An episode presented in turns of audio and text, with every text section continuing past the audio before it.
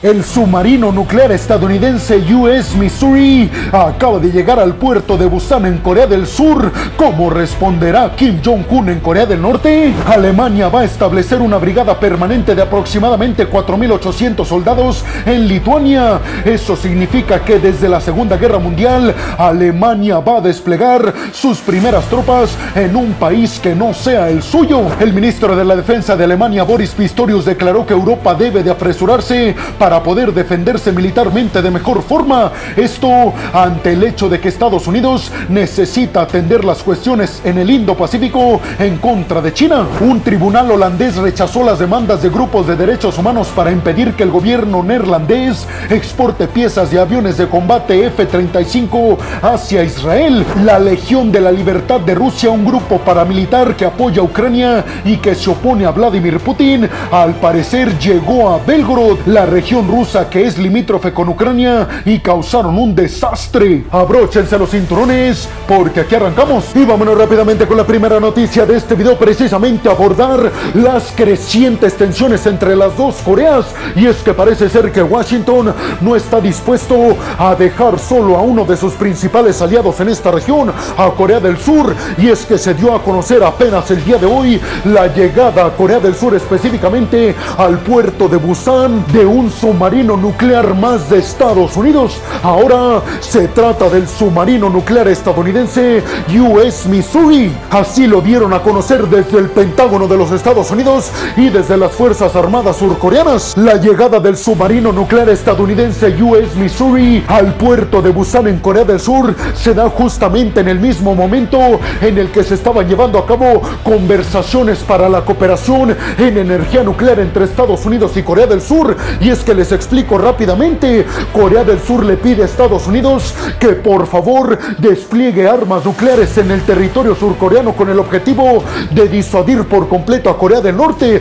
Sin embargo, Estados Unidos al parecer no estaría tan dispuesto a desplegar armas nucleares en Corea del Sur. Pero además, Corea del Sur le dice a Estados Unidos que si no le gusta esa opción, entonces que le permita a Corea del Sur desarrollar su propia ojiva nuclear. Algo que Estados Unidos ha dicho no podemos permitirlo porque eso agregaría a otro país más a la lista de países que tienen ojivas nucleares, haciendo más peligroso este mundo. Estados Unidos está tratando de convencer a Corea del Sur de que es suficiente para disuadir a Corea del Norte la llegada de portaaviones nucleares estadounidenses como el Ronald Reagan o también la llegada de submarinos nucleares como el US Clase Ohio o como el US Missouri que acaba de llegar. Obviamente los surcoreanos consideran que esto no es suficiente para disuadir a Kim Jong-un. Sin embargo, hay que decir que Estados Unidos se ha comprometido con Corea del Sur a que en el dado caso de que Corea del Norte lleve a cabo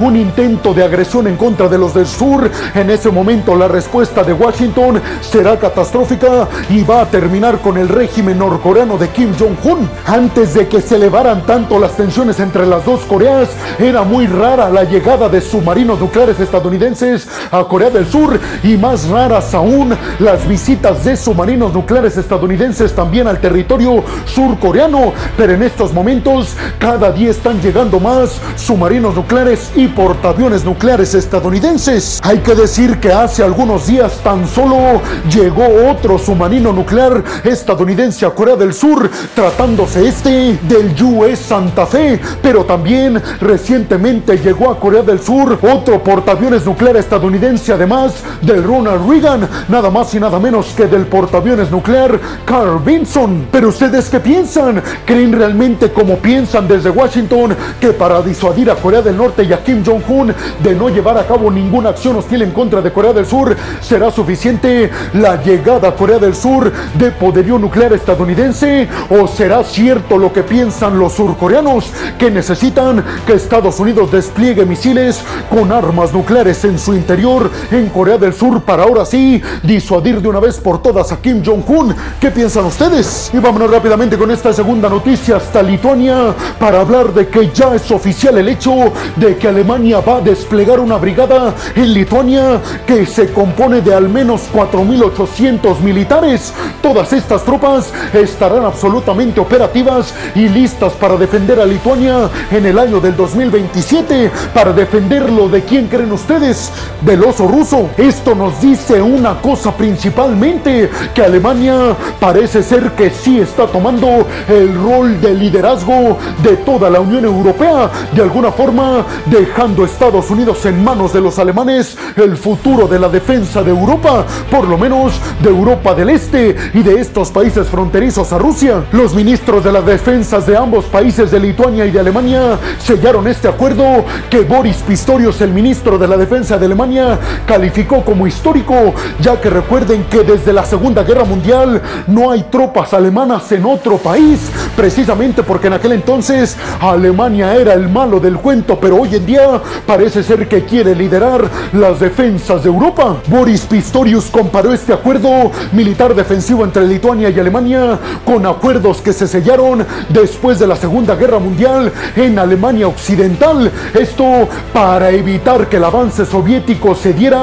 hacia Europa del Oeste. Pistorius, al igual que Olaf Scholz, el canciller alemán, declararon que Alemania se va a convertir en el bastión defensivo más importante del bloque de la OTAN en Europa del Este. Esto ante las preocupaciones de que Estados Unidos se enfoque solamente en el Indo-Pacífico y descuide un poco Europa. Recuerden ustedes que la OTAN se comprometió después de la invasión de Rusia a Ucrania el año pasado a reforzar todos los países miembros de la OTAN en Europa del Este, como Estonia, Letonia, Lituania, Polonia, Rumania, Bulgaria, entre otros. Alemania dijo que las tropas ya estarán operando en Lituania desde el 2025, pero que para el año del 2027 tendrán todo listo para defender a Lituania. Recordemos que Alemania en estos momentos ya tiene estacionadas mil tropas en Lituania con el objetivo de defender a este país ante cualquier agresión o intento de agresión por parte del oso ruso. Los alemanes van a destinar el 0.3% de su Producto Interno Bruto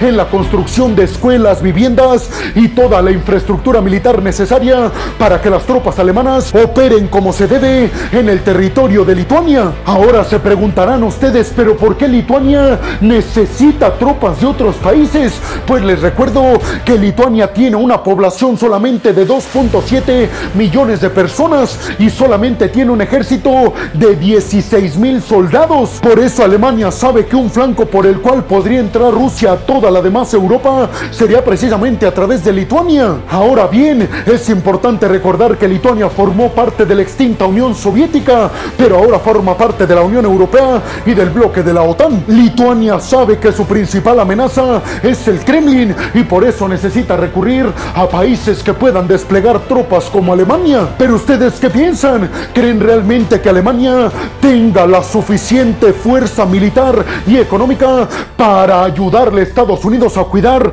la seguridad europea? Y sobre todo, ¿creen realmente que Rusia se estaría pensando en la posibilidad de atacar a la OTAN o creen que la OTAN está siendo muy paranoica al respecto? Y vámonos rápidamente con la tercera noticia para continuar hablando del papel de Alemania como defensor de Europa. Y es que Boris Pistorius, el ministro de la Defensa de Alemania, aseguró que Europa debe de acelerar rapidísimo el rearme. Todo esto para cuidarse a ellos mismos, porque aseguró Boris Pistorius, en estos momentos hemos platicado con Estados Unidos y sabemos que debido a que las amenazas que tiene el mundo son dos, refiriéndose a China y a Rusia, pues debemos dividirnos y Estados Unidos se va a encargar de contener a China en el Indo-Pacífico y nosotros debemos encargarnos de proteger el territorio europeo del Kremlin. Boris Pistorius detalló que Rusia está aumentando considerablemente la producción de poderío militar y el desarrollo de poderío militar avanzado.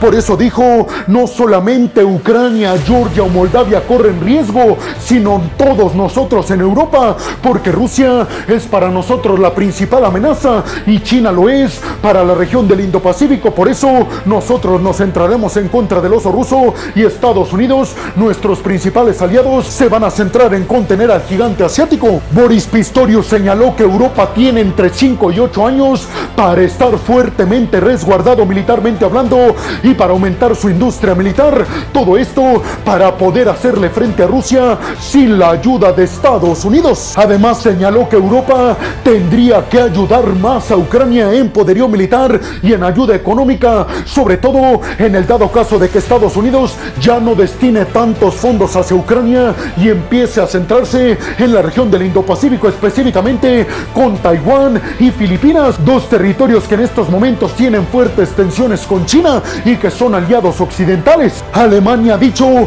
que necesita el bloque de la OTAN y en general los aliados occidentales sellar acuerdos con países que tal vez no son tan afines a los valores europeos y occidentales, pero aseguran desde Alemania tenemos que aliarnos con ellos para que no se alíen con China y Rusia. De alguna forma no dijo qué países se refiere, pero yo interpreto que se refiere a países en Medio Oriente como Arabia Saudita, Emiratos Árabes Unidos o Qatar. ¿Ustedes qué piensan? ¿Creen realmente que Europa pueda defenderse por sí misma de alguien como Putin y del ejército ruso? Y sobre todo, ¿creen realmente que Estados Unidos va a dejar solos a los europeos para enfocarse en China?